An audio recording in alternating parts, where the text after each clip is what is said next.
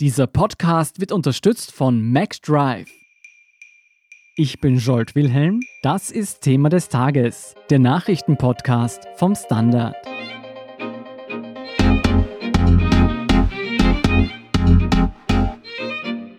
Es ist soweit, wir dürfen wieder reisen. Seit Dienstag sind die Grenzen zu insgesamt 31 europäischen Ländern wieder offiziell geöffnet. Viele Österreicher haben aber trotzdem Bedenken und sogar das Außenministerium warnt weiterhin vor Reisen ins Ausland. Was es damit auf sich hat und was es beim Urlauben am Meer und daheim zu bedenken gibt, erklärt Sascha Aumüller vom Standard. Sascha, in welche Länder kann ich seit Dienstag wieder uneingeschränkt reisen und welche Länder sind von der Reisefreiheit nach wie vor ausgeschlossen? Naja, Scholt, da müsste ich jetzt eigentlich jubilieren und sagen, das sind diese berühmten 31 Länder, die das Außenministerium publiziert hat und in die man vermeintlich seit Dienstag wieder reisen darf. Aber das ist leider ein großes Missverständnis, das auch in vielen Medien kursiert. Bei diesen 31 Ländern geht es eigentlich um europäische Länder, die wieder nach Österreich einreisen dürfen. Und wir nehmen an, das betreffe unsere Reisefreiheit, ist aber genau umgekehrt. Das heißt, wenn man jetzt das Land Dänemark hernimmt, es kann ein Däne ohne Probleme wieder in Österreich einreisen und da kommen wir schon zur Krux. Ein Österreicher kann derzeit nicht nach Dänemark einreisen, weil die Bestimmungen ganz andere sind. Mhm. Das heißt, äh, die Liste ist in Wirklichkeit deutlich kürzer. Wobei man auch sagen muss, die wichtigen Urlaubsländer, um es abzukürzen, sind dabei. Also wir dürfen wieder nach Italien, wir dürfen nach Kroatien, nach Griechenland. Und dann gibt es eben andere Länder, vor allem sind sehr viele nordische Länder dabei, wo man eben nicht so ohne weiteres einreisen kann. Ganz prominent natürlich Schweden, wo es ein großes Problem nach wie vor gibt, das Vereinigte Königreich, da kann man nicht so ohne weiteres einreisen. Gibt es denn eine Übersichtsseite, wo man sich informieren kann, in welche Länder man jetzt reisen kann und welche nicht? Es gibt mehrere Übersichtsseiten und das ist auch ein bisschen die Krux. Man kann natürlich und sollte auch zuallererst bei der Seite des Außenministeriums schauen, bei den Länderhinweisen, es ist manchmal ein bisschen unübersichtlich, die Informationen, aber es ist trotzdem für uns die wichtigste Quelle. Da wird man auch finden, was zum Beispiel die Bestimmungen sind, warum man derzeit nicht nach Dänemark oder nach Finnland einreisen kann. Und dann gibt es eine zweite sehr gute Seite, erst seit wenigen Tagen von der Europäischen Kommission, die nennt sich Reopen Europe. Und da sind eigentlich wirklich sehr hilfreiche Länderhinweise zu allen Ländern drauf. Da sieht man auch zum Beispiel, es gibt Unterschiede, kann ich dort mit dem Flugzeug einreisen, kann ich mit dem Auto einreisen, gibt es Züge dorthin und so. All diese Informationen findet man dort. Aber aufpassen, das Problem ist, das ist sozusagen sind allgemeine Einreisebestimmungen in diese Länder. Das heißt wieder nicht automatisch, dass ich als Österreicher dort einreisen darf. Das heißt, im Idealfall muss ich mir die Mühe machen, beide Seiten zu kombinieren. Interessant ist ja auch, dass Österreichs Außenministerium selbst bei den besagten Ländern, wo man einreisen könnte, Reisewarnungen ausgesprochen hat. Warum denn?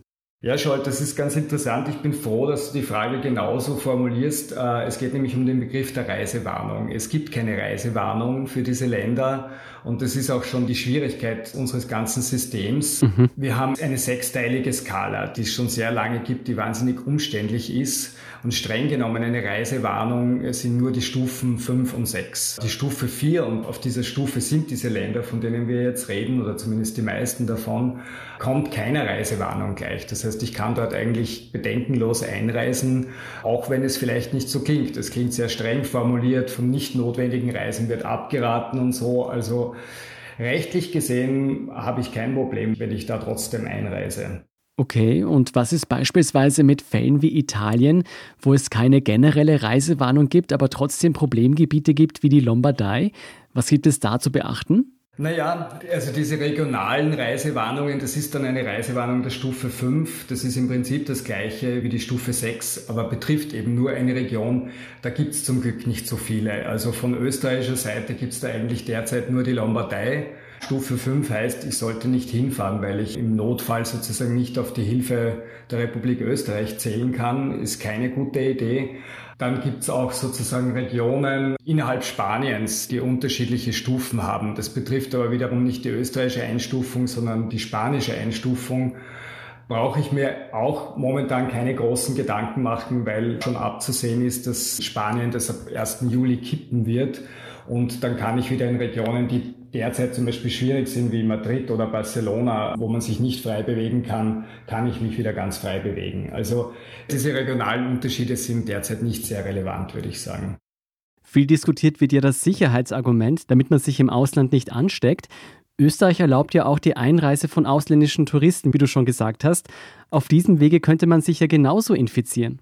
Ja, das ist tatsächlich ein wenig fadenscheinig oder sagen wir zumindest vielschichtig. Also man kann jetzt wirklich nicht unterscheiden, wo das Risiko höher ist, dass ich mich anstecke. Es gibt natürlich Risikogebiete, aber dass man da so unterscheidet, ich glaube, die Unterscheidung wird vor allem wirklich deswegen gemacht. Ich muss schon trotzdem mich orientieren können, wo soll ich hin, wo kann ich hin. Und es geht letztlich dann trotzdem um einen Sicherheitsaspekt, aber nur insofern, als nicht absehbar ist und wirklich für niemanden, wie sich das regional entwickelt. Und damit einhergeht natürlich auch eine gewisse Verantwortung des Staates. Das heißt, sind wieder Rückholungen notwendig. Das wiederum ist mit großen Kosten verbunden. Deswegen glaube ich, hält man dieses Level 4, diese Warnung auf einem relativ hohen Level, um vielleicht auch ein bisschen abzuschrecken. Denkst du, diese Reisewarnung könnte auch ein Versuch sein, den heimischen Tourismus anzukurbeln? Das spielt sicher mit, ja. Ich würde es nicht so linear sehen oder ich würde nicht sagen, da steckt eine Kampagne dahinter. Aber das ist sicher ein Versuch, den ein bisschen zu stärken. Aber wie gesagt, es geht letztlich auch darum, dass momentan niemand weiß, wie sich Situationen regional entwickeln werden können und ob dann wieder Rückholaktionen notwendig werden. Deswegen glaube ich, hält man dieses Level so hoch. Sag mal, läuft man mit dieser Bewerbung des Heimaturlaubs nicht auch Gefahr, dass die Urlaubsorte bei uns zu Hause überfüllt sind letztendlich und dort das Ansteckungsrisiko steigt? Naja, Überfüllung ist ein großes Wort im Sommerurlaub 2020. Also ich denke, da muss man schon die Kirche ein bisschen im Dorf lassen. Es ist nicht davon auszugehen, dass Österreich gesamt gesehen sehr überfüllt sein wird heuer. Man muss davon ausgehen, Österreich hat zu zwei Drittel in normalen Jahren Auslandstouristen. Die werden nicht alle kommen. Was man jetzt schon absehen kann, die Kärntner Seengebiete werden, sagen wir es freundlich, gut gebucht sein. Ganz ähnlich schaut es im Salzkammer gut aus. Da wird sicher einiges los sein. Und es gibt aber noch wesentlich mehr Regionen in Österreich, wo bei weitem nicht so viel los sein wird. Wenn man nur zum Beispiel an Tirol denkt, Tirol ist zu 80 Prozent von ausländischen Gästen abhängig. Jetzt sind zwar die Grenzen wieder offen zu Deutschland, aber es ist nicht davon auszugehen, dass die alle kommen werden. Also heuer als Österreicher nach Tirol zu fahren, ist sicher nicht die schlechteste Gegend und die überlaufendste. Du, was passiert denn nun, wenn man tatsächlich im Ausland an Covid-19 erkranken sollte? Werde ich dann heimgeholt oder muss man sich dann dort in Quarantäne begeben? Das ist eine gute Frage und ich fürchte, dass sie niemand wirklich seriös derzeit beantworten kann. Es gibt natürlich ganz unterschiedliche Szenarien, wie wir das am Beginn der Krise gesehen haben, können Regionalbehörden sehr schnell Quarantänen verhängen. Das betrifft Regionen, das betrifft aber auch oft nur einzelne Hotels. Also es kann durchaus sein, dass man in einer Quarantäne landet, im schlimmsten Fall die Situation ist ja trotzdem nicht mehr vergleichbar, wie das vor wenigen Monaten war. Die Krankenhäuser sind zum Glück auch nicht mehr so überfüllt. Ob da ein großer zweiter Versuch gleich kommen wird, die Österreicher alle wieder zurückzuholen, wage ich zu bezweifeln. Also ich glaube, da muss es schon eine kritische Masse geben, die irgendwo längere Zeit, ich sag's mal so, gefangen ist, dass man sich das wieder antut, wirklich massenweise Staatsbürger zurückzuholen. Mhm. Muss man irgendwelche rechtlichen Bedenken haben, wenn man heuer in ein Land reist, für das eine Reisewarnung ausgesprochen wurde?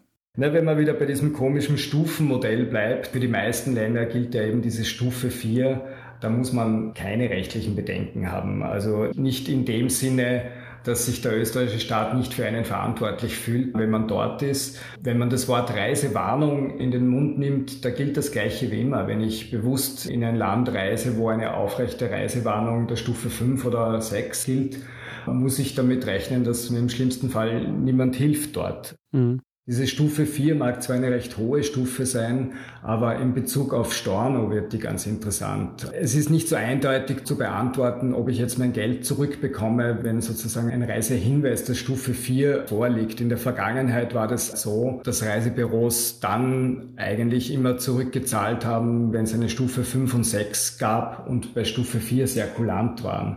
Das heißt, da sollte man unter Umständen überlegen, wenn ich eine Pauschalreise buche heuer unter diesen Umständen, könnte ich unter Umständen bei einer Stufe 4 durch die Finger schauen, auch deswegen, weil halt Reisebüros sehr schlimm dran sind zurzeit und auch nicht so ohne weiteres zahlen können. Mhm. Eine andere Frage, die sich einige stellen, ist, ob man seinen Job verlieren kann, wenn man fahrlässig handelt und sich beispielsweise mit Corona infiziert und so in der Arbeit ausfällt. Ja, da ist meines Wissens gestern so eine größere Diskussion darüber aufgepoppt. Einerseits von der Arbeiterkammer, da gab es so diesen Ausspruch, ja, wenn jemand trotz Sicherheitswarnung wirklich fahrlässig ins Ausland reist, muss er damit rechnen, dass der Arbeitgeber sagt, du bist selber schuld. Also wenn dann jemand krank wird, an Covid erkrankt, dass es im Krankheitsfall eben keine Entgeltfortzahlung gibt. Aber auch da, glaube ich, muss man sehr vorsichtig mit den Begriffen Fahrlässigkeit und Warnung umgehen. Wenn jemand in ein Land reist mit Reise Reisewarnung, sprich Stufe 6, gilt das gleiche wie immer. Das ist fahrlässig. Dann habe ich tatsächlich ein Problem. Mhm. Ich würde mich eher der Meinung anderer Arbeitsrechtler anschließen, die dann eher sagen, naja, es geht um diesen Charakter der Fahrlässigkeit. Wenn ich jetzt ins Ausland reise, mich dort an die Spielregeln halte, die sehr unterschiedlich sind, mit Abstandsregeln und so weiter, handle ich nicht fahrlässig. Und es ist eigentlich kein Unterschied, ob ich mich jetzt im Ausland oder im Inland durch nicht eigenes Verschulden anstecke.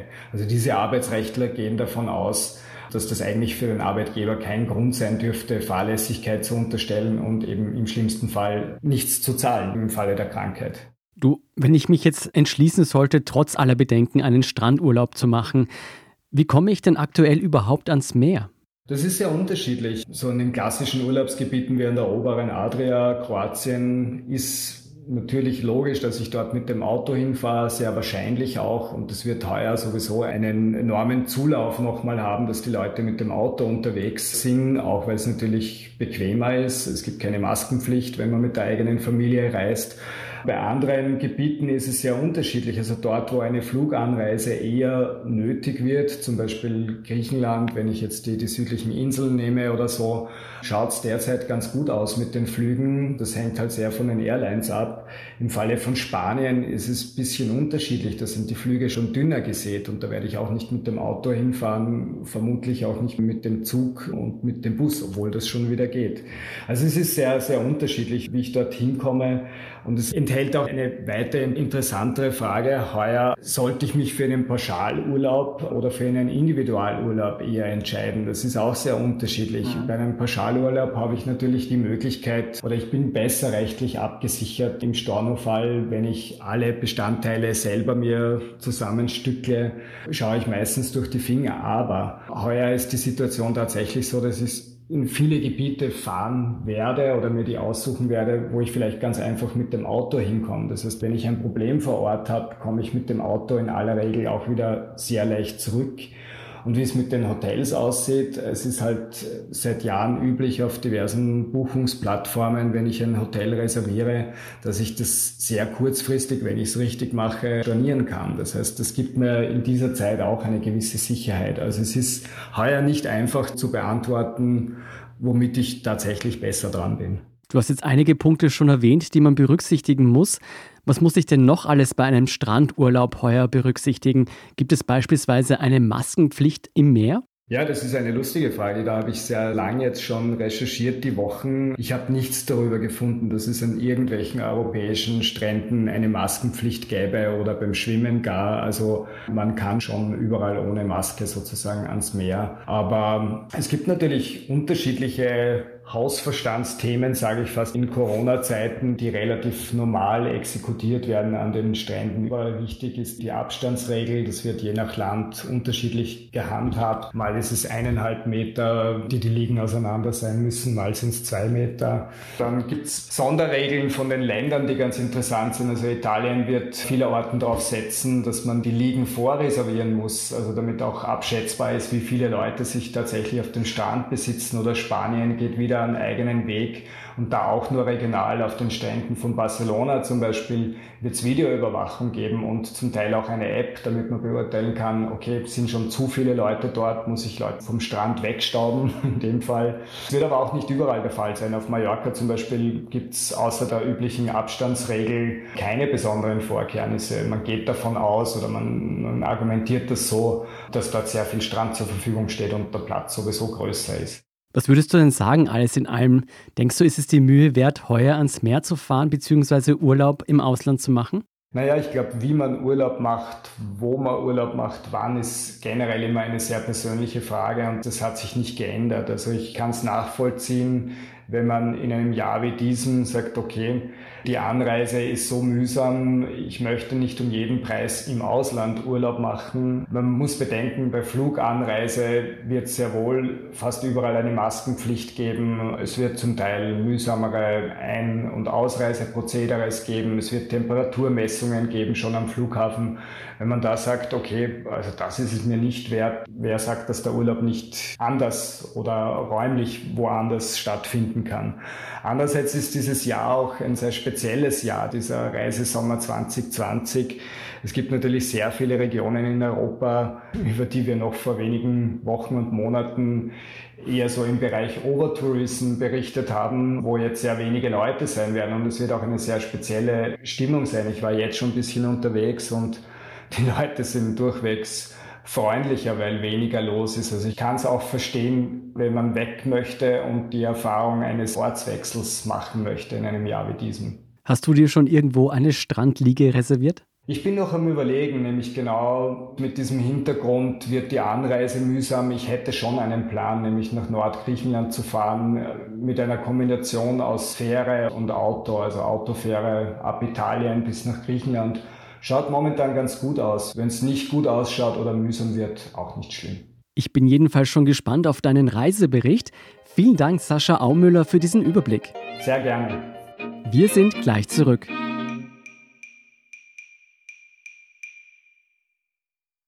Wenn du endlich wieder einen Big Mac genießen willst oder du gerade im Auto unterwegs bist, dann stell dir vor, McDonald's bringt's jetzt wieder. Mit kontaktloser Übergabe zu dir ins Auto und kontaktloser Lieferung zu dir nach Hause. It's good to be safe mit McDrive und McDelivery. Und hier ist, was Sie heute sonst noch wissen müssen. Erstens, jetzt ist es fix, in der Wiener Innenstadt werden künftig weniger Autos erlaubt sein. Darauf haben sich ÖVP-Bezirksvorsteher Fiegel und die grüne Vizebürgermeisterin Hebein geeinigt. Noch vor der Wienwahl im Herbst darf man dann nur noch in Ausnahmefällen mit dem Auto in den ersten Bezirk fahren. Dazu gehören beispielsweise Anrainer, Öffis, Taxis, Lieferanten, Menschen mit Behinderung und wenn man sein Auto in einer Garage parken kann. Zweitens, ein Zwischenbericht der Soko Tape rund um das Ibiza-Video liefert Zündstoff. Dem Kurier liegt Bildmaterial vor, das den ehemaligen FPÖ-Politiker Johann Godenus beim Kokainkonsum zeigt. Allerdings nicht auf Ibiza, sondern bei einem früheren Treffen mit der falschen Oligarchennichte. Bei diesem Treffen soll er damals auch schon über den Kauf der Kronenzeitung gesprochen haben. Für Godenus und seinen ehemaligen Parteichef Heinz-Christian Strache ist der Fund brisant. Bisher hatten sie ja behauptet, auf Ibiza nur betrunken fantasiert zu haben. Und drittens ein Durchbruch bei der Behandlung von Covid-19-Patienten. Die Weltgesundheitsorganisation bestätigt, dass erstmals ein Medikament die Todesrate bei schweren Verläufen tatsächlich senkt. Es handelt sich dabei um das Medikament Dexamethason, ein günstiges und weit verbreitetes Medikament, das bei Entzündungen zum Einsatz kommt. Großbritannien hatte schon zuvor von Behandlungserfolgen berichtet. Da ein Impfstoff noch in weiter Ferne ist, spricht die WHO von einem lebensrettenden Durchbruch. Mehr dazu und die aktuellsten Informationen zum weiteren Weltgeschehen liefert Ihnen wie immer der Standard.at. Um keine Folge von Thema des Tages zu verpassen, abonnieren Sie uns bei Apple Podcasts oder Spotify. Unterstützen können Sie uns mit einer 5-Sterne-Bewertung und vor allem indem Sie für den Standard zahlen. Alle Infos dazu finden Sie auf abo.derstandard.at und dst.at/supporter. Danke für Ihre Unterstützung. Ich bin Jolt Wilhelm, Baba und bis zum nächsten Mal.